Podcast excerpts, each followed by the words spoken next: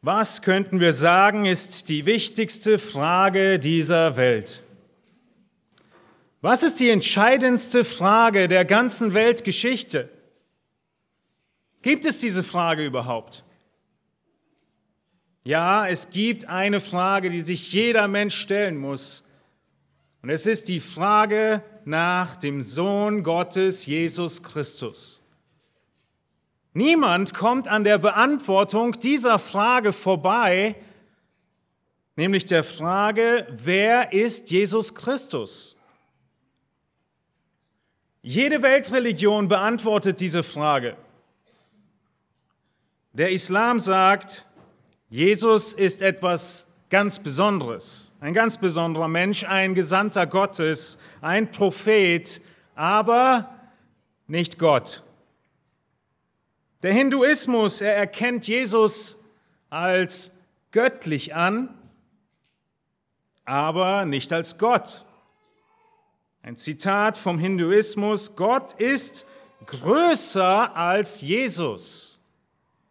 Würde Gott sich auf eine einzige Inkarnation festlegen, dann würden wir Gott begrenzen und verfügbar machen, aber Gott ist grenzenlos. Wer könnte diesen Ozean ausschöpfen? Hört sich so toll an. Die Wahrheiten, die der Hinduismus als Wahrheit predigt, aber gegen Gottes Wort sprechen. Jesu Menschsein, sagen die Hindus, findet in einem jeden Menschen statt, der sich ihm öffnet. Nun, wir haben noch die Zeugen Jehovas. Auch sie antworten auf die Frage, wer ist Jesus Christus? Jesus Christus ist auf gleicher Ebene wie ein Engel, ein Geschöpf Gottes, Gott untergeordnet.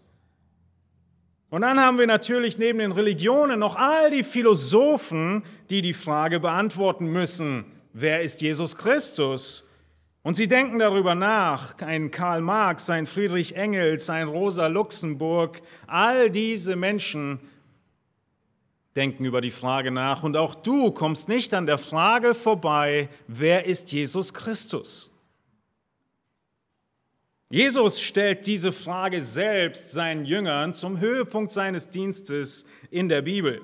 Er heilt Menschen, er befreit Menschen von Sünden, er kann sogar einen Tauben hören machen und Blinde wieder sehend machen. Und in diesem Moment stellt Jesus diese entscheidende Frage, sowohl in Markus 8 aufgeschrieben wie auch in Lukas 9. Ich lese aus Matthäus 16 die gleiche Begebenheit. Und Jesus stellt in Vers 14 die Frage, in Vers 13, für wen halten die Leute mich?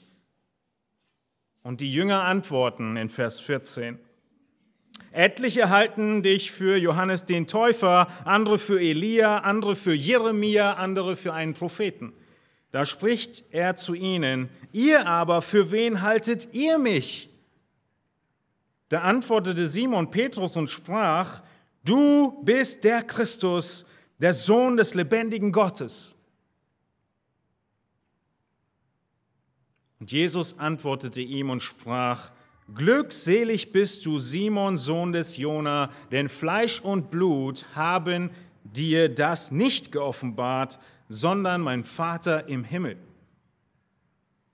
Petrus ergibt die einzig richtige Antwort auf die Frage, wer ist Jesus Christus? Gott lautet die Antwort. Gott auch du, wenn du heute hier sitzt oder wann immer du diese Predigt noch hörst, kommst an dieser Frage nicht vorbei, der wichtigsten Frage des Universums, wer ist Jesus Christus? Und der darauf resultierenden und folgenden Frage, wie sieht deine Beziehung zu ihm aus? Deine Antwort auf diese Frage entscheidet über deine Ewigkeit, sie entscheidet über die Ewigkeit mit Christus oder gegen Christus, im Himmel mit ihm oder gegen ihn, mit all seinen Feinden in der Hölle. Die Bibel, sie gibt uns Antwort auf die Frage, warum wir irgendjemand anders anbeten sollten als uns selbst. Unsere natürliche Neigung ist, uns selbst anzubeten oder irgendetwas Geschaffenes um uns herum. Paulus erklärt uns unter anderem im Kolosserbrief und an vielen Stellen in der Heiligen Schrift sehen wir den Beweis dafür, warum Jesus Christus unserer Anbetung würdig ist und der ganzen Ausrichtung unseres Lebens auf ihn hin und der ganzen Ausrichtung einer jeden Gemeinde auf ihn hin. Die Gemeinde in Kolosse, mit denen wir uns seit einigen Predigten schon beschäftigen, sie stand in der Gefahr, Jesus nicht als den anzuerkennen, der er wirklich war. Sie verminderten sein Wesen. Die Ehelehrer in Kolosse, sie lehrten, dass Jesus nur ein Teil ist auf dem langen Weg der Erkenntnis Gottes. Ein wichtiger Teil, zweifellos, aber nur ein Teil.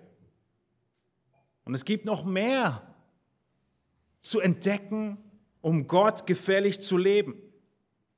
Sicher, er war vielleicht ein ganz besonderer Engel, er war vielleicht ganz nah am Thron Gottes, aber die Ehelehrer sahen Jesus nur als Geschöpf und nicht als Schöpfer, nur als Geschöpf und nicht als Gott.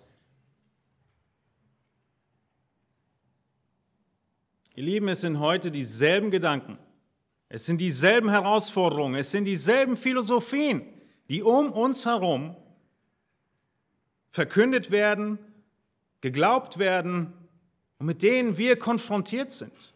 Es hat sich nichts geändert. Einige Gruppen und einige Religionen habe ich gerade aufgezählt und es gäbe noch viel, viel mehr. Denn jeder weiß, an der Frage kommt er nicht vorbei, wer ist Jesus Christus? Doch die Antwort, sie ist immer falsch. Wer würde glauben, dass ein Mensch Gott ist? Das glaubt niemand. Das glaubt niemand, es sei denn, wie Jesus zu Petrus sagt, ihm werden die Augen geöffnet. Es wird ihm geoffenbart von oben. Nur die glauben an Jesus Christus, den Sohn Gottes, als Retter der Welt für unsere Schuld. Und wenn wir als Gemeinde vernachlässigen, ein klares Bild von unserem Herrn zu haben, von dem, der das Sagen hat in der Gemeinde, wer sonst soll dann noch das Wesen Christi verteidigen und die Frage richtig beantworten. Wenn wir nicht, wie Matthias gerade sagte, ist die Gemeinde die Festung der Wahrheit. Ich möchte euch heute Morgen zeigen und in Erinnerung rufen, wie breit gestützt in der ganzen Schrift die Wahrheit ist, dass Jesus Christus Gott ist. Ich möchte, dass du fest überzeugt bist, nach dieser Stunde, dass Jesus Christus Gott ist. Und ich möchte dir im letzten Teil der Predigt dann die Frage stellen, was hat das Ganze mit deinem Leben zu tun? Denn es macht einen riesigen Unterschied und wenn ihr das Wochenblatt vor euch habt, es sind nur acht Punkte, die ich rausgreifen konnte, aufgrund der begrenzten Zeit, die wir durchrasen werden aber auch schon im ersten Teil, überfliegen wir viele Stellen der Schrift, um zu verstehen und uns in Erinnerung zu rufen, dass Christus wirklich Gott ist. Wir sind im Kolosserbrief und lesen und erklären und wenden diesen Brief an seit einigen Wochen, seit dem Sommer und sind angekommen in Vers 15. Wir haben uns in Kolosser 1 schon angeschaut, dass Paulus in diesen ersten Versen, nachdem er die Gemeinde begrüßt, für sie dankt. Wir haben uns in Erinnerung gerufen und gelernt, wie ein Dank aussieht, der Gott ehrt. Wir haben gesehen, wie Paulus dankt für Glauben, Liebe, Hoffnung und die Früchte, die die Kolosser bringen. Und wir haben uns dann angeschaut, ab Vers 9, wie das Gebet aussieht, was Paulus betet für die Kolosser und wie wir füreinander beten können. Dieses Gebet hatte nur ein einziges Anliegen. Erinnert ihr euch? Ein einziges Anliegen. Das können wir uns merken. Ein Anliegen, nämlich, dass sie erfüllt werden mit der Erkenntnis Gottes. Sie sollten mehr und mehr lernen, wer Gott ist. Und aus diesem heraus sollten sie dann in guten Werken, in Früchten wachsen, in Erkenntnis wachsen, in schwierigen Situationen Gott Dankbarkeit, Dankbarkeit entgegenbringen und vieles mehr. Ich möchte uns in Erinnerung rufen, wo wir herkommen, ab Vers 12 und dann bis Kolosser 1, Vers 19 mit euch lesen, auch wenn wir uns nur einen Teil von Vers 15 heute Morgen anschauen werden. In Kolosser 1, 12 kommt er aus dem Gebet heraus und beendet sein Gebet in Vers 14 und in Vers 15 beginnt Paulus zu explodieren über das Wesen und die Herrlichkeit Jesu Christi. Wir lesen gemeinsam Kolosser 1 ab Vers 12 bis 19. Indem ihr dem Vater Dank sagt, der uns tüchtig gemacht hat, teilzuhaben am Erbe der Heiligen im Licht. Er hat uns errettet aus der Herrschaft der Finsternis und hat uns versetzt in das Reich des Sohnes seiner Liebe, indem wir die Erlösung haben durch sein Blut, die Vergebung der Sünden. Ihr seht, wie Paulus in Vers 13 beginnt, versetzt in das Reich des Sohnes seiner Liebe. Hier beginnt er von Christus zu reden. Und nun bricht dieser Vulkan aus in Vers 15. Dieser, bezogen auf Jesus, dieser ist das Ebenbild des unsichtbaren Gottes, der Erstgeborene, der über aller Schöpfung ist. Denn in ihm ist alles erschaffen worden, was im Himmel und was auf Erden ist, das Sichtbare und das Unsichtbare, seines Throne oder Herrschaften oder Fürstentümer oder Gewalten. Alles ist durch ihn und für ihn geschaffen. Und er ist vor allem. Und alles hat seinen Bestand in ihm. Und er ist das Haupt des Leibes, der Gemeinde. Er, der der Anfang ist, der Erstgeborene aus den Toten, damit er in allem der Erste sei. Denn es gefiel Gott, in ihm alle Fülle wohnen zu lassen. Wer ist Jesus Christus? Paulus, er beschreibt in Vers 13 einen Herrschaftswechsel im Leben von jedem, der glaubt. Er ist von dem Reich der Finsternis in das Reich Christi übergegangen, in das Reich seines Sohnes. In diesem Reich wurden wir errettet, wir wurden versetzt und wir wurden befähigt, teilzuhaben am Erbe. Das sind die Verse 12 und 13. Paulus ja beschreibt den Herrschaftswechsel. Er sagt, wir wurden versetzt in das Reich des Sohnes seiner Liebe. Vers 13. Und das, was nun ab Vers 15 kommt, ist die Beschreibung dieses Sohnes seiner Liebe. Wie sieht der Sohn aus, den Gott der Vater liebt?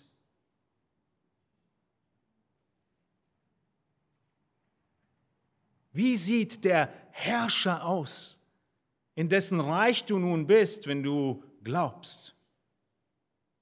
Jesus Christus. Wir verstehen, dass auch wir, genau wie die Kolosser, in der Gefahr stehen, zu vergessen. Wir vergessen um unsere Errettung. Deshalb feiern wir so oft das Abendmahl. Wir vergessen, dass wir in Erkenntnis wachsen müssen. Die Predigten sind gerade ein paar Wochen her. Lasst mich raten. Ihr habt es vergessen. Wir brauchen die Erinnerung. Nicht nur, wer unser König ist, dass wir in Erkenntnis wachsen, dass wir errettet sind, dass wir in Früchten wachsen sollen, dass wir danken sollen. Es ist noch viel, viel, viel wichtiger. Es ist noch viel, viel, viel wichtiger. Noch viel wichtiger, dass du nicht vergisst, wer dein König ist. Du musst erinnert werden, wer dein König ist. Jesus. Gott.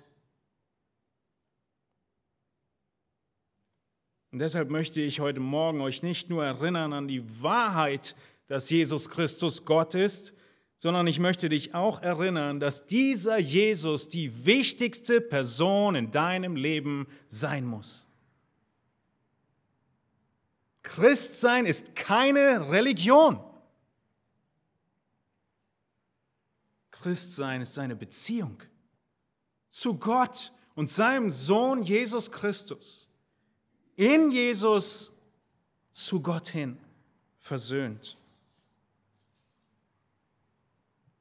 Lasst uns anschauen, wie Paulus seinen Vulkanausbruch über die Herrlichkeit Gottes beginnt.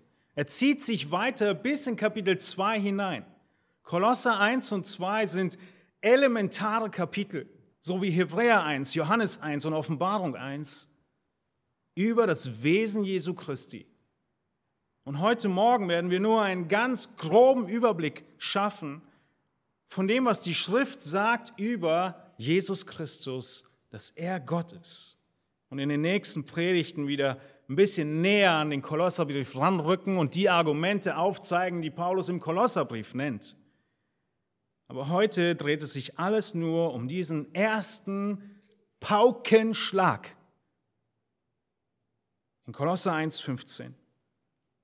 Dieser ist das Ebenbild des unsichtbaren Gottes.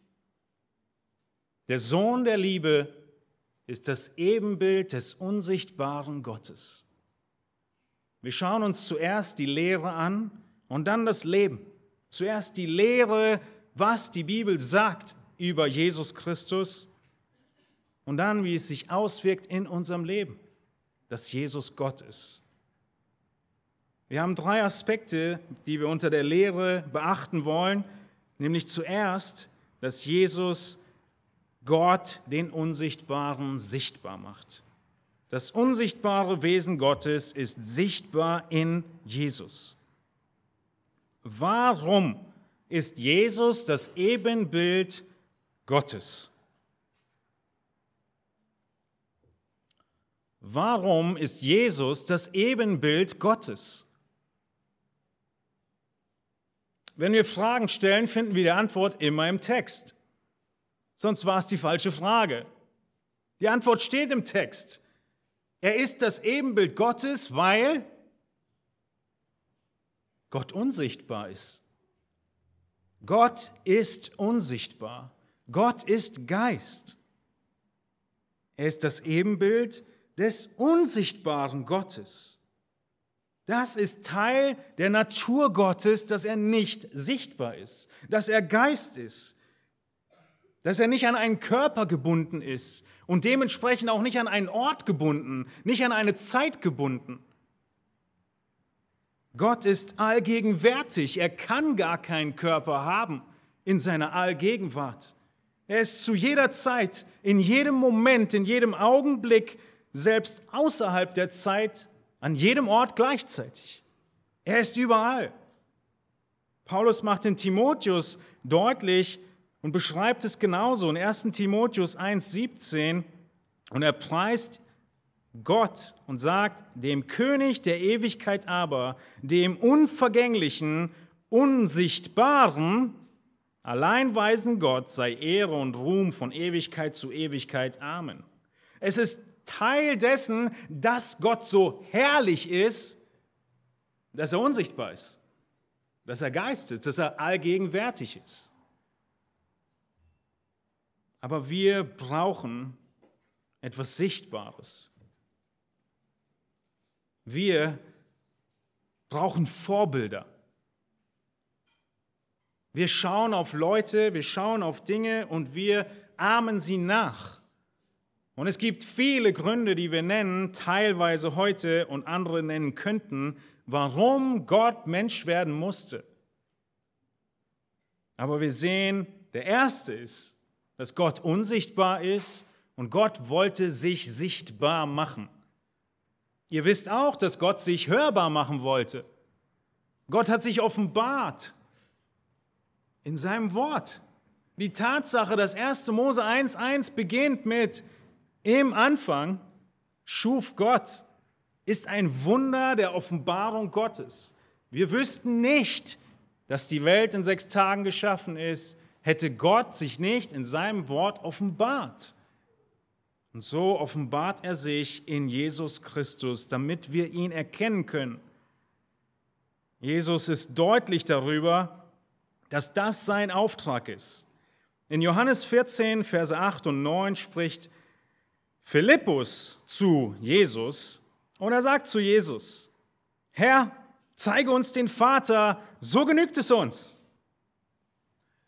Jesus spricht zu ihm, so lange Zeit bin ich bei euch und du hast mich noch nicht erkannt, Philippus? Wer mich gesehen hat, der hat den Vater gesehen. Wie kannst du da sagen, zeige uns den Vater? Glaubst du nicht, dass ich im Vater bin und der Vater in mir ist? Wir könnten die Predigt hier beenden. Es ist so offensichtlich. Die klare Frage nach, zeig uns den Vater und die einfache Antwort von, glaubst du nicht? Du siehst mich doch. Jesus ist Gott. Er ist das Ebenbild des unsichtbaren Gottes. Ebenbild ist das, die deutsche Übersetzung vom griechischen Ikon. Wir leiten die Ikone davon ab. Wir kennen diesen Begriff für verschiedene Abbilder, für Götter, für Götzen. In der orthodoxen Kirche sind Ikone die Bilder der Heiligen, die sie anbeten. Und in diesem Sinne ist ein Ebenbild, ein Ikon, ist einfach eine Kopie oder eine Skulptur dessen, des Originals. Dieser Begriff Ikon wird auch benutzt für das Bild des Kaisers auf jeder Münze, die damals geprägt wurde. Das Ebenbild wird geprägt und es lässt den Kaiser erkennen. Wenn Jesus das Ebenbild Gottes ist, kommt aber noch viel mehr dazu. Denn Ebenbild ist nur eine Bezeichnung dessen, wie Gott ist, wie Jesus ist und dass er Gott ist. Bei Jesus ist es nicht nur ein Bild von Gott, eine Skulptur von Gott, sondern er ist das lebende, sichtbare Ebenbild des unsichtbaren Gottes. Nochmal der Apostel Johannes der in Johannes 1.18 deutlich macht, niemand hat Gott je gesehen. Der eingeborene Sohn, der im Schoß des Vaters ist, der hat Aufschluss über ihn gegeben. Jesus, er ist das Ebenbild Gottes in vollkommener, in perfekter Weise. Er spiegelt alle Wesenszüge in Perfektion wider.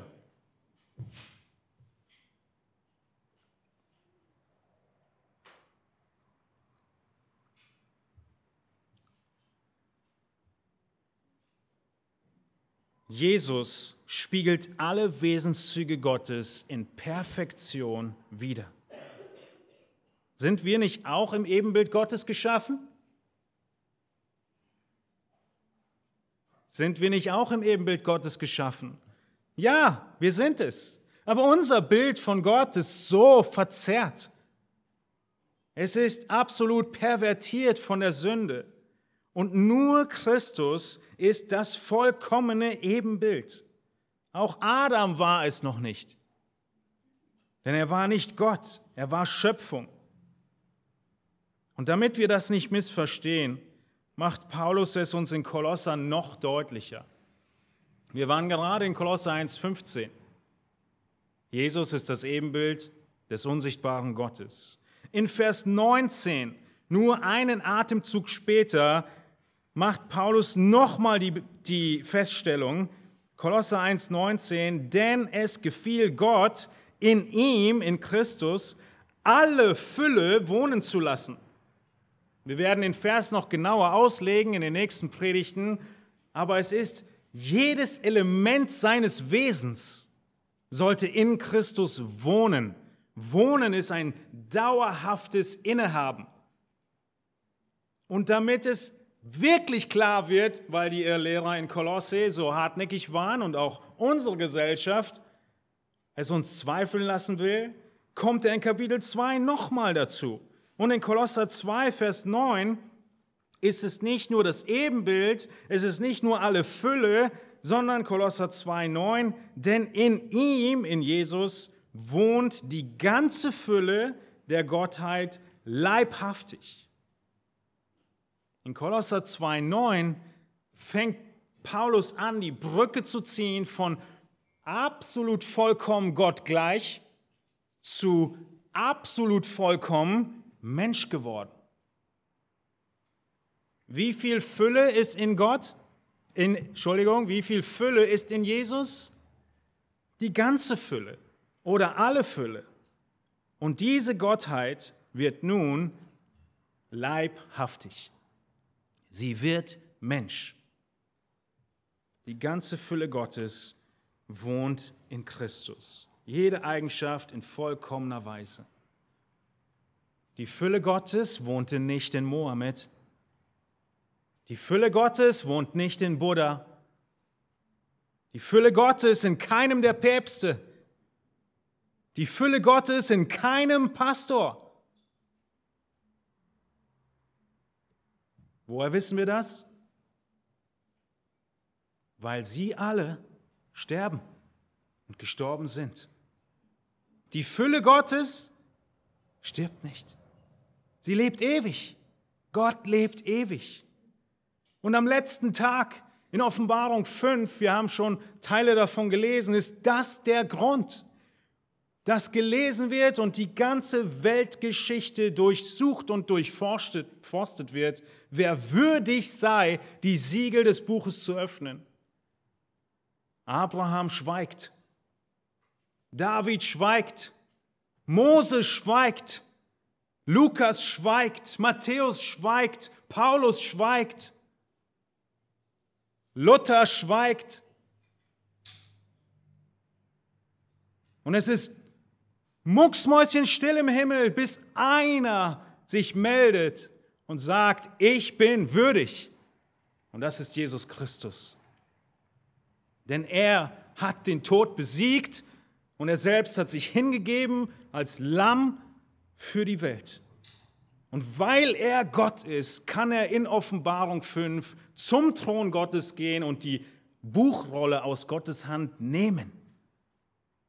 Niemand als Gott selbst könnte das. Das ist unser Gott. Warum ist Jesus Gott? Weil Gott unsichtbar ist. Zweitens sehen wir, ich weiß, absolut unbefriedigend für euch, aber wir werden sie nur kurz nennen, die Eigenschaften Gottes als Eigenschaften Jesu. Ihr dürft sie gerne weiter studieren. Aber was bedeutet es, wo sehen wir, dass das wahr ist, was wir in Kolosser 1, 15 und 19 lesen, dass die ganze Fülle Gottes in Christus wohnt? Wir sehen es in seinem Leben. Dass die Eigenschaften Gottes Christus zugesprochen werden.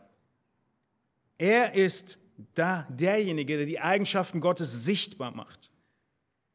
Ihm wird die Ewigkeit zugesprochen.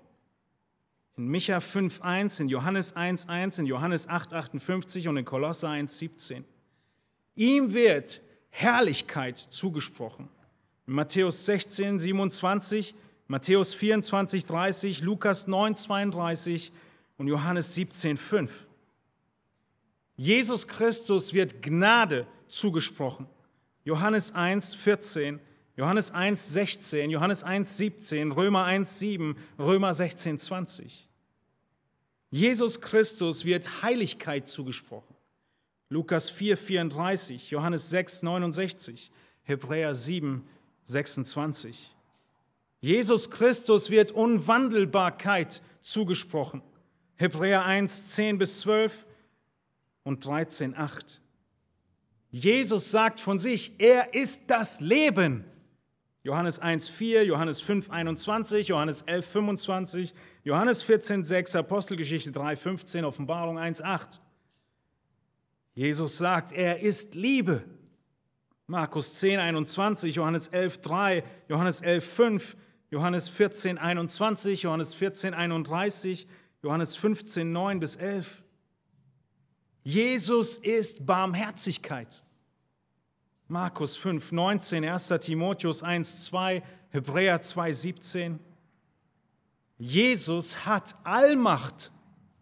1. Korinther 1, 23 und 24, Hebräer 1, 2 und 3.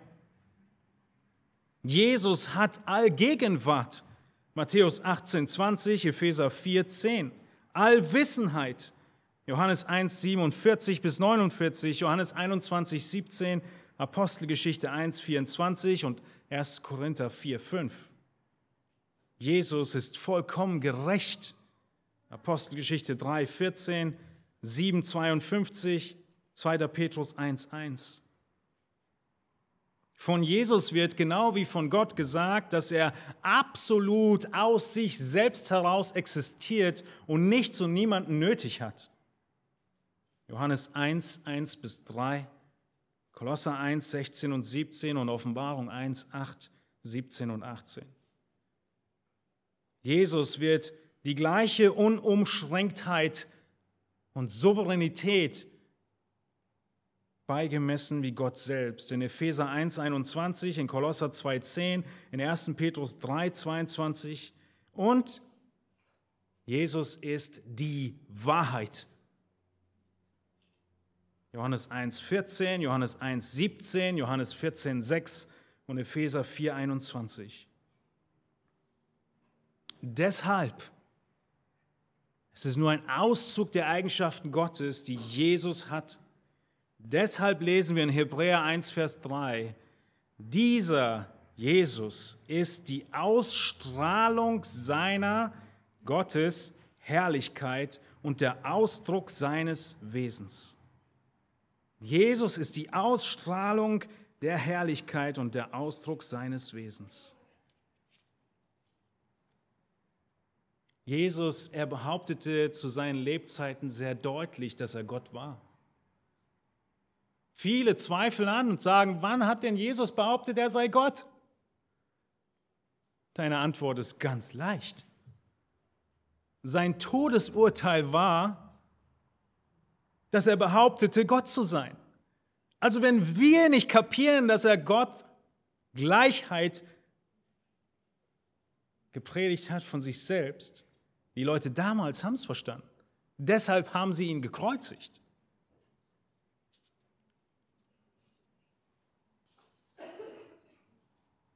Er ist wesensgleich mit Gott, dem Vater. Wir sehen unmissverständlich, dass die Bibel lehrt, dass Jesus das perfekte, vollkommene Ebenbild Gottes sind, ist.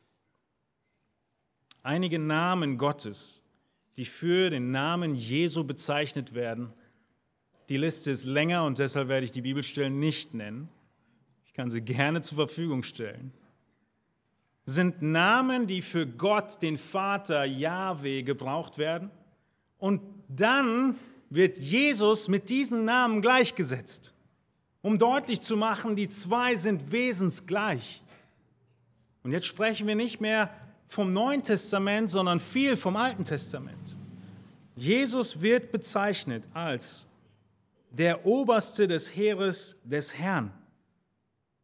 Er wird bezeichnet als der Wunderbare, er wird bezeichnet als der Herr der Herrscharen Zebaoth. Jesus wird bezeichnet als der Herr Adonai. Jesus wird bezeichnet als die Weisheit Gottes, als Immanuel, Gott ist mit uns, als Vater der Ewigkeit, als starker Gott, als wunderbarer Ratgeber. Jesus wird bezeichnet als Yahweh. Jesus wird bezeichnet als der Schöpfer aller Dinge.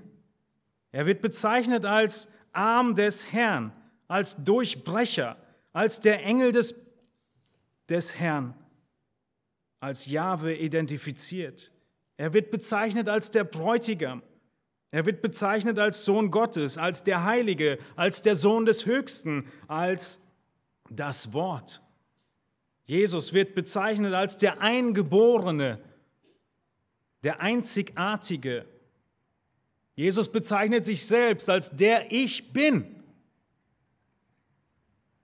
Alles Titel und Bezeichnungen Gottes des Vaters, die Jesus bekommt. Jesus wird bezeichnet als der Hirte, das Leben, die Wahrheit, der Weg. Jesus wird bezeichnet als Gott, als Urheber des Lebens, als Kraft Gottes, als Herr der Herrlichkeit, als Haupt der Gemeinde. Er wird bezeichnet als der selige und alleinige Machthaber, der König der Könige, der Herr der Herren, der Heiland oder der Erretter. Jesus wird bezeichnet als der Urheber der Errettung, der Anführer des Heils. Jesus wird bezeichnet der Urheber ewigen Heils. All das sind Titel und Bezeichnungen, die für Gott den Vater gebraucht werden und Jesus zugeschrieben werden. Anfänger und Vollender des Glaubens, der Allmächtige, das Alpha und Omega, der Herr Gott, der Erste und der Letzte, der Wahrhaftige, der Treue und Wahrhaftige, der Anfang und das Ende. All das sind Bezeichnungen von Gott, dem Vater, die Jesus Christus zugesprochen werden. Damit jeder Mensch verstehe, Gott der Vater und sein Sohn Jesus Christus sind absolut wesensgleich. Wer ist Jesus Christus? Gott. Er ist das Ebenbild Gottes. Wir haben in dem ersten Punkt nun die Lehre erarbeitet in einem sehr schnellen Überflug, wie breit die Bibel Zeugnis davon gibt, dass Jesus Gott ist. Er ist der, der Gottes Wesen sichtbar macht. Er ist der, der die Eigenschaften Gottes trägt. Und er ist der, der die Namen Gottes trägt. Kommen wir zur großen Frage, was hat das mit dir zu tun? Wie sieht die Gottheit Jesu aus in unserem Leben? Und hier werden wir in aller Kürze acht Beobachtungen festhalten, die bei weitem nicht alles abdecken.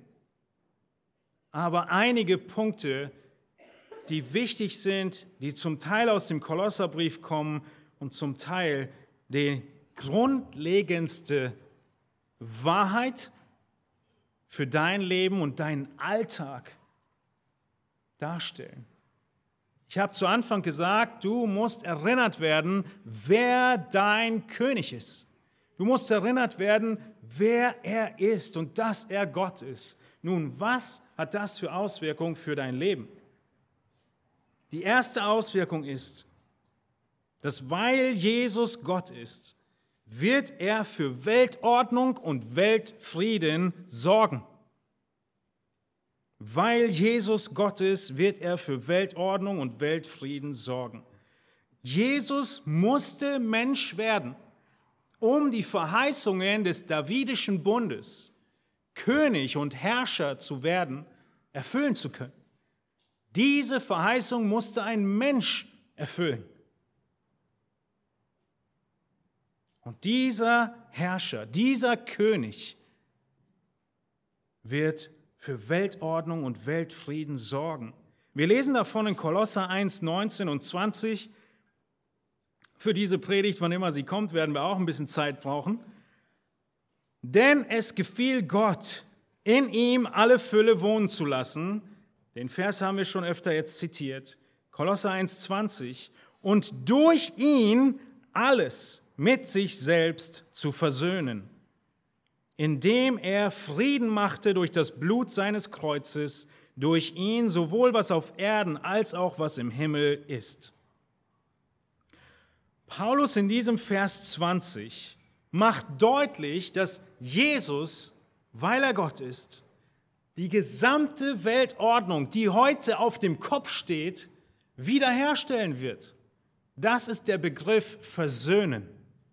Es wird alles wieder an die richtige Stelle gerückt. Vers 20 sagt nicht, dass am Ende alles gut wird und jeder im Himmel kommt. Es ist nicht die Versöhnung eines jeden in Bezug auf seine Sünde, sondern es ist die Herstellung der Weltordnung. Die Feindschaft zwischen Gott und Mensch hat sich ausgeweitet auf die gesamte Schöpfung. Wir lesen in Römer 8, 21 davon, dass die ganze Schöpfung sich sehnt und stöhnt nach der Erlösung. Und diese ganze Chaos in dieser Welt wird Jesus wiederherstellen. Er wird Frieden stiften, wenn er die Herrschaft des Satans beendet und er wird die Welt regieren in einer perfekten Ordnung und einem Weltfrieden, wie die Welt ihn sich sehnt, für tausend Jahre. Das kann er nur, weil er Gott ist. Nun, wenn wir in einem Konflikt stehen, in einem großen Konflikt stehen, dann brauchen wir einen Mittler. Wir sehnen uns nach einem Mittler in Situationen, die ausweglos erscheinen. Wir kommen, bekommen an vielen Stellen mit, dass Mittler sich in Konflikte einschalten, um beide Seiten miteinander zu versöhnen. In irgendeiner Weise hat jede Religion einen Mittler, um zwischen der Menschheit und der Gottheit zu vermitteln.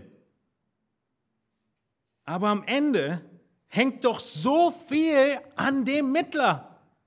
Ich meine, wenn der Mittler versagt, dann habe ich keine Versöhnung mit Gott. Bei jedem Mittler, den sonst jemand vorzuweisen hat, besteht die Gefahr, dass er versagt. Und deshalb hat auch keine Religion dieser Welt eine Antwort auf die Sicherheit in Ewigkeit. Und die Antwort auf die Frage, wo gehe ich nach dem Tod hin? Außer wenn dein Mittler Gott selbst ist. Und das ist die zweite Beobachtung. Weil Jesus Gott ist, ist unser Mittler Gott selbst. Und dieser Mittler als Gott selbst, er wird nicht versagen, weil er Gott ist. Was für ein großer Trost. In allen Konflikten, in denen wir stehen mögen, in allen Momenten, in denen wir merken, wir gegen Gott. Wir haben einen Mittler, der Gott selbst ist.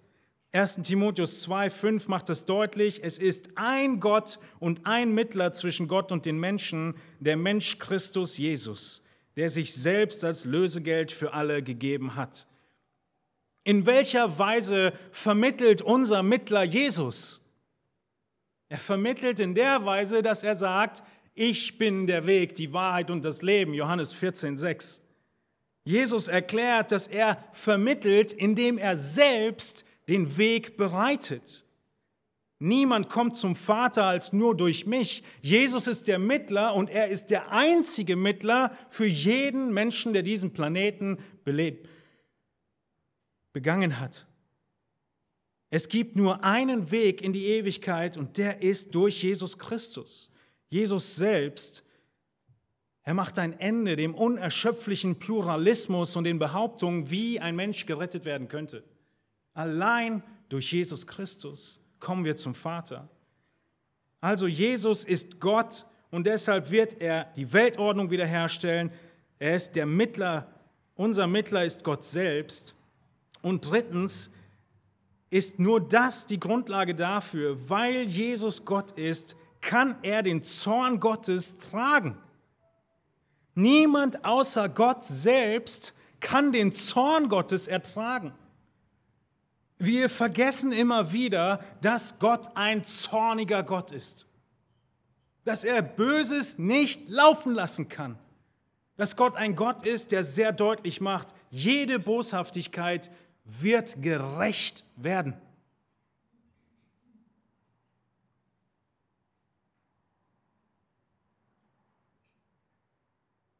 Überleg einen kurzen Moment, wie viel Boshaftigkeit in dieser Welt sich auftürmt und wie groß der Zorn Gottes sein muss, wenn jede einzelne Tat den Tod verdient.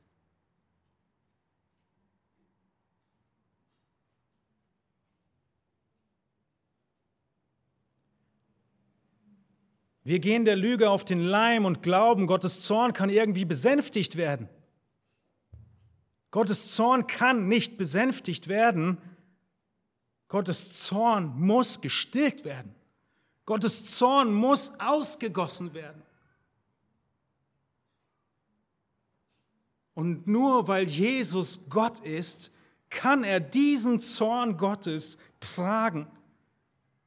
Der Zorn Gottes vor dem Jesus Blut geschwitzt hat im Garten Gethsemane, diesen Kelch zu trinken. Diesen Zorn könnte niemand tragen.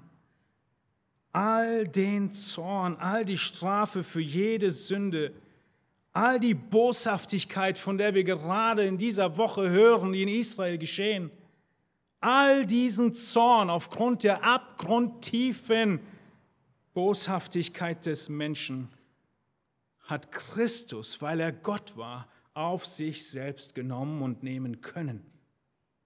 Er hat diesen Zorn und diese Strafe getragen.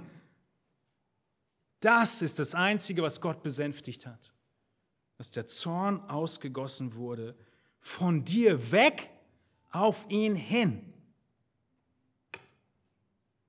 Deshalb heißt es in 2. Korinther 5, 21, denn er, Gott, hat den, Jesus, der von keiner Sünde wusste, für uns zur Sünde gemacht, damit wir in ihm zur Gerechtigkeit Gottes würden. Jesus ist Gott und er kann den Zorn tragen und er ist sündlos und seine Sündlosigkeit kann dann uns zugerechnet werden. All das ist unmöglich, wenn Jesus nicht Gott wäre.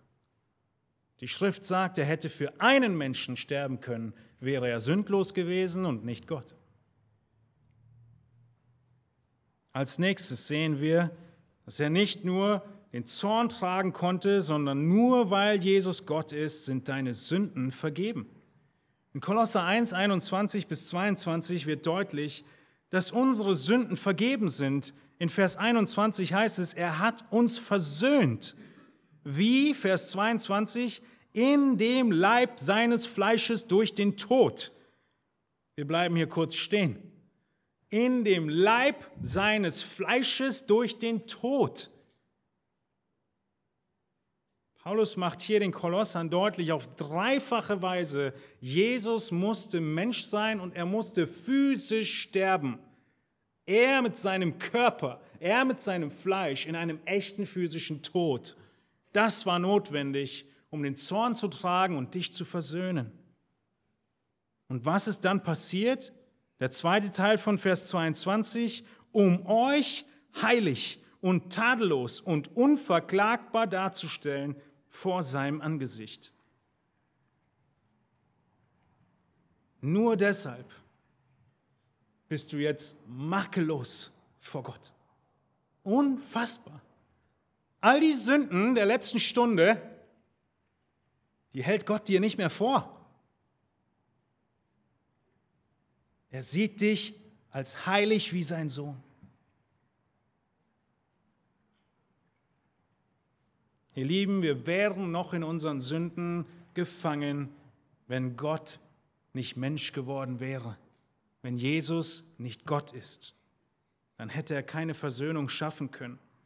Der Hebräer-Schreiber, er macht es deutlich in Vers, Kapitel 7, Vers 24, dass Jesus ein unübertragbares Priestertum hat und er kann diejenigen vollkommen erretten, die durch ihn zu Gott kommen, weil er für immer lebt, um für sie einzutreten. Er vergibt nicht nur unsere Sünden, sondern er tritt immer für uns ein, vor dem Thron Gottes. Wenn der Ankläger kommt und sagt, Schwärze, angeschwärzt, wieder versagt, tritt Jesus für uns ein vor dem Thron. Vers 26 in Hebräer 7, denn ein solcher Hohepriester tat uns Not, der heilig, unschuldig, unbefleckt von den Sündern abgesondert und höher als die Himmel ist. Jesus, der Unschuldige, er ging ans Kreuz für uns. Er musste im Ebenbild Gottes sein, er musste Gott selbst sein, um das leisten zu können. Und deshalb waren die Jünger dann nicht mehr aufzuhalten, als sie in der Apostelgeschichte den Heiligen Geist empfingen und dann ihre Mission begann. In Apostelgeschichte 4,12, wo sie predigen, es ist in keinem anderen das Heil. Denn es ist kein anderer Name unter dem Himmel den Menschen gegeben, in dem wir gerettet werden sollen. Nur Jesus Christus.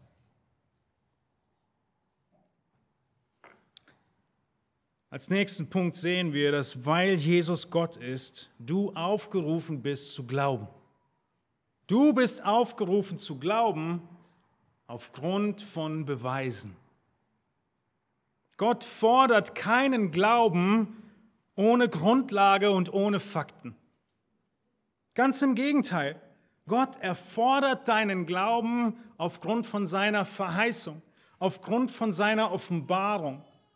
Gott hat schon Adam und Evas Glauben gefordert nach seiner Offenbarung. Er fordert nicht, dass du durch diese Tür hineingehst und dein Hirn ausschaltest, sondern dass du durch die Tür gehst, der Predigt zuhörst und dein Hirn einschaltest. Denn aufgrund der Fakten will Gott, dass du ihm glaubst. Aufgrund der Verheißungen, die sich schon erfüllt haben, will Gott, dass du ihm glaubst. Jesus, er warnt sogar davor, leichtfertig ihm nachzufolgen, ohne nicht ganz genau sich hinzusetzen und die Kosten zu überschlagen. Du musst glauben aufgrund von Beweisen. Du musst glauben aufgrund von Fakten. Aber du musst glauben. Einer seiner Jünger, Thomas, er brauchte ein bisschen länger Wir lesen in Johannes 20 so deutliche Worte. In Johannes 20, 27 kommt Thomas und er sieht den auferstandenen Christus und Jesus weiß, dass er noch nicht glaubt. Und er sagt zu Thomas, reiche deinen Finger her und sieh meine Hände. Reiche deine Hand her und leg sie in meine Seite. Merkt ihr die Beweise? Und hier kommt der Aufruf. Und sei nicht ungläubig, sondern gläubig. Und Thomas antwortete und sprach zu ihm, mein Herr und mein Gott. Jesus, er geht so weit, Thomas sogar eins zu eins Beweise zu liefern und zu sagen, jetzt musst du immer noch glauben. Das ist der Aufruf. Du bist aufgefordert, weil Jesus Gott ist, ihm auch zu glauben, aufgrund von all den Beweisen, die wir uns kurz angesehen haben und von denen es noch viel mehr gibt. Und dann bist du aufgefordert, genau wie Thomas zu sagen, dass weil Jesus Gott ist, er nun dein Herr ist und du sein Nachfolger. Er ist dein Herr und jeder, der glaubt, sein Nachfolger. Die Reaktion von Thomas in Johannes 20 ist, mein Herr und mein Gott. Wer einmal glaubt, ist nun in der Verpflichtung, Christus als den Herrn, den Befehlshaber, das Haupt, die Autorität anzuerkennen und ihm entsprechend zu leben.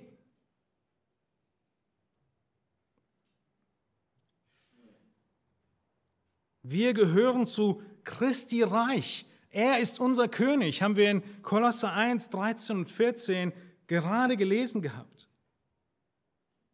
Und wir können uns hinter die Ohren schreiben, dass eine kleine Sicht von Jesus immer zu großen eigenen Entscheidungen führt. Eine kleine Sicht von Jesus wird immer zu großen eigenen Entscheidungen führen. Und eine große Sicht von Jesus wird immer zu kleinen eigenen Entscheidungen führen. Wenn Jesus dein Herr ist, wenn er das Sagen hat über dein Leben und wenn du ihn als solchen erkennst, werden deine eigenen Entscheidungen kleine Entscheidungen sein.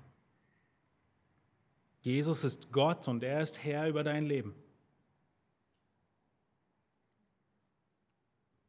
Gehen wir weiter und schauen unseren vorletzten Punkt an. Punkt Nummer sieben. Weil Jesus Gott ist, können wir Gott im Hinschauen auf Jesus erkennen. Gott ist unsichtbar, damit haben wir begonnen. Und auch für uns als Gläubige ist Gott nicht sichtbar. Aber wir erkennen ihn und wir werden wie er, wenn wir auf Jesus schauen. Und das zeigt uns der zweite Korintherbrief in Kapitel 4. Dort beschreibt Paulus, wenn aber unser Evangelium verhüllt ist, so ist es bei denen verhüllt, die verloren gehen, bei den Ungläubigen, denen der Gott dieser Weltzeit die Sinne verblendet hat, sodass ihnen das helle Licht des Evangeliums von der Herrlichkeit des Christus nicht aufleuchtet. Aufgemerkt, welcher Gottes Ebenbild ist. Hier hat er es schon wieder. Vers 5. Denn wir verkündigen nicht uns selbst, sondern Christus Jesus, er der Herr, und uns selbst als eure Knechte um Jesu willen.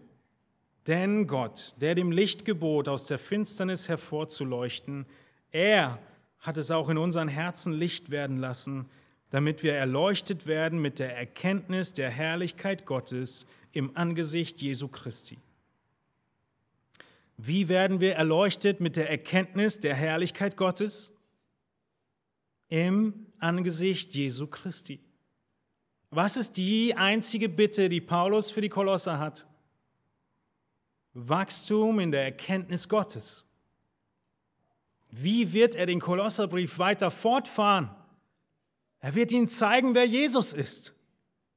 Genau das steht hier auch. Wenn du Gott kennenlernen willst, schaust du auf Jesus, in sein Angesicht. Und das wird uns erleuchten. Nun, der achte Punkt der Anwendung in unserem Leben ist, dass, weil Jesus Gott ist, er auch Herr über die Gemeinde ist. Weil Jesus Gott ist, ist er auch Herr über die Gemeinde. Und wir werden einige Verse später in Kolosser 1,18 zu diesem Vers kommen, zu dieser Aussage in 1,18. Und er, bezogen auf Jesus, ist das Haupt des Leibes der Gemeinde. Er, der der Anfang ist, der Erstgeborene aus den Toten, damit er in allem der Erste sei. Er ist das Haupt des Leibes der Gemeinde. Das bedeutet, was immer in deinem Leben passiert, muss unter Christi Autorität geschehen. Und was immer in der Gemeinde passiert, muss unter Christi Autorität geschehen. Wir können uns nicht selbst ausdenken, wie wir Gemeinde spielen. Es ist dasselbe, was auf unsere persönlichen Entscheidungen zutrifft, wie auf die Entscheidungen der Gemeinde. Eine kleine Sicht von Jesus führt zu großen eigenen Entscheidungen. Eine große Sicht von Jesus führt zu kleinen eigenen Entscheidungen. Wenn Jesus die Autorität in der Gemeinde ist, wenn er der Chef ist und wir ein größeres Bild von Jesus bekommen, dann sind die Entscheidungen, die wir noch treffen, wie und was die Gemeinde tut, klein. Aber wenn wir kein Bild mehr von Christus haben, dann werden sie groß, zu groß. Jesus ist Herr über die Gemeinde. Seine Marschrichtung ist unser Befehl. Und deshalb ist das Ziel der Gemeinde, dass die Gemeinde Gläubige zurüstet, Gläubige ausrüstet, dass sie im Verständnis wachsen, im Wissen wachsen, dass sie tiefer den Herrn erkennen, was auch Paulus Gebet war. Das Ziel der Gemeinde ist, nach dem Ziel und der Absicht und der, dem Marschbefehl Christi, dass jeder Einzelne in der Gemeinde nach seinen Stärken, nach seinen Interessen, nach seinen geistlichen Gaben in der Gemeinde eingesetzt wird, so dass dann etwas Geniales passiert, dass die Gemeinde als Ganzes mit allen geistlichen Gaben und Talenten und Fähigkeiten und Interessen in einer so großen Weise Christus darstellt in dieser Welt, wie kein Christ alleine und keine Christin alleine es könnte. Deshalb ist die Gemeinde da, um die Herrlichkeit Gottes zu zeigen. Epheser 3. Als Gemeinschaft, als viele Christusähnliche ergänzen wir einander und zeigen ein so vollständiges Abbild Jesu in dieser Welt, wie ein Einzelner es nie könnte. Das ist unser Motto als evangelische Freikirche Leuchtturm. Wir existieren, um Jünger zu machen, die wiederum Jünger machen, indem wir Gottes Herrlichkeit auf Erden widerspiegeln. Gottes Herrlichkeit auf Erden widerspiegeln kann keiner von uns alleine. Es kann nur die Gemeinde in ihrer Ganzheit.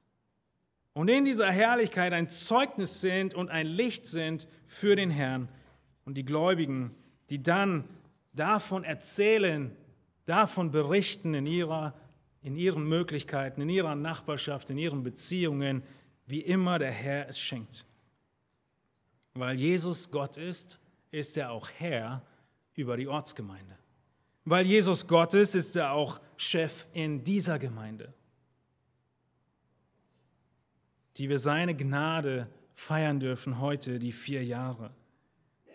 Und mit Christus als unsere Autorität wollen wir diesen einen Vorsatz haben, dass wir seine Gottheit hochhalten, anerkennen, verteidigen und verkündigen und seinen Willen für unser Leben und für uns als Gemeinde immer weiter erkennen, in seiner Erkenntnis wachsen, immer weiter umsetzen, bis zu dem Tag, an dem er wiederkommt, an dem er regieren wird.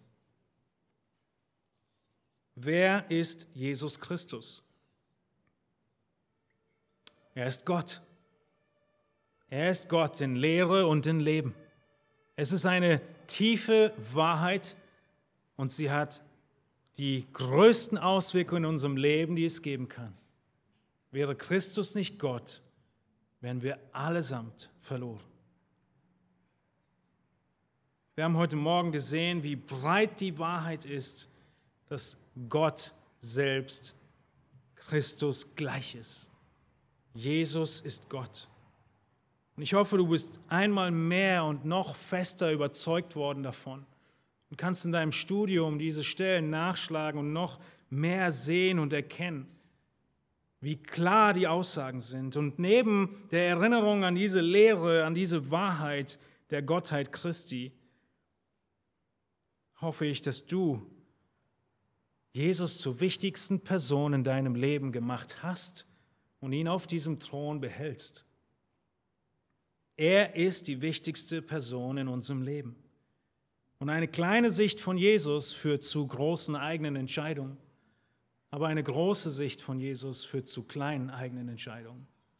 Das bedeutet es praktisch, dass er Gott ist, dass er Herrscher ist, dass er Autorität ist und dass er Herr ist, wie Thomas es sagte, mein Gott und mein Herr. Diese Predigt war nur zum Warmlaufen über die Gottheit Christi. Die ganzen Argumente im Kolosserbrief kommen noch. Das war der grobe Überblick. Wir werden in den nächsten Predigten immer wieder und noch konkreter sehen und viele weitere Argumente für Lehre und Leben erkennen und die Frage umso fester beantworten können, wer Jesus Christus ist. Wenn du heute keinen Frieden mit diesem Herrn und Herrscher der Welt hast, Jesus Christus, Wenn du ihn heute nicht als den Herrn und Gott anerkennst, dann möchte ich dich aufrufen, komm auf uns zu und lass uns die, die Zeit nehmen und die Bibel aufschlagen und diese Wahrheiten erarbeiten, sodass auch du Versöhnung bekommen kannst mit Gott. Denn es ist Gnadenzeit. All das, was wir gesehen haben, ist Ursache unserer Anbetung. Deshalb lieben wir Jesus. Deshalb beten wir ihn an, weil er uns zuerst geliebt hat. Er ist unser König, wir sind Bürger seines Reiches. Und genau das bringen wir jetzt im gemeinsamen und freudigen Gesang zum Ausdruck. Er ist unser König und wir beten ihn an. Und er gibt so viele Gründe dafür, dass wir sie nicht zählen können. Wir wollen gemeinsam aufstehen. Ich bete mit uns. Herr Jesus Christus, wir beten dich an und wir loben und preisen dich. Wir danken dir dafür, dass du, vollkommen Gott, dich erniedrigt hast und Mensch geworden bist. Es ist unfassbar für unseren Verstand zu ermessen, was es bedeutete, den Himmel zu verlassen und Mensch zu werden. Aber es war notwendig, dass du Gott Mensch wirst, damit du die Weltordnung wieder aufrichten kannst, damit du der Mittler sein würdest zwischen uns und Gott damit du, Herr Jesus, den ganzen Zorn Gottes tragen könntest und uns versöhnen konntest mit, mit deinem Vater. Herr, wir preisen dich und beten dich an, dass unsere Sünden vergeben sind, weil du vollkommen rein und perfekt bist und ewig lebst, so werden wir ewig mit dir leben. Ich bete, Herr, dass wir glauben und dass wir in der Erkenntnis wachsen und dass diese Gemeinde hier, die du ins Leben gerufen und gegründet hast, dass wir stets festhalten an deinem unfehlbaren, vollkommenen Wort als Richtschnur für unser Leben und unsere Gemeinde. Wir beten dich an, unseren dreieinigen Gott, Vater, Sohn und Heiligen Geist. Amen.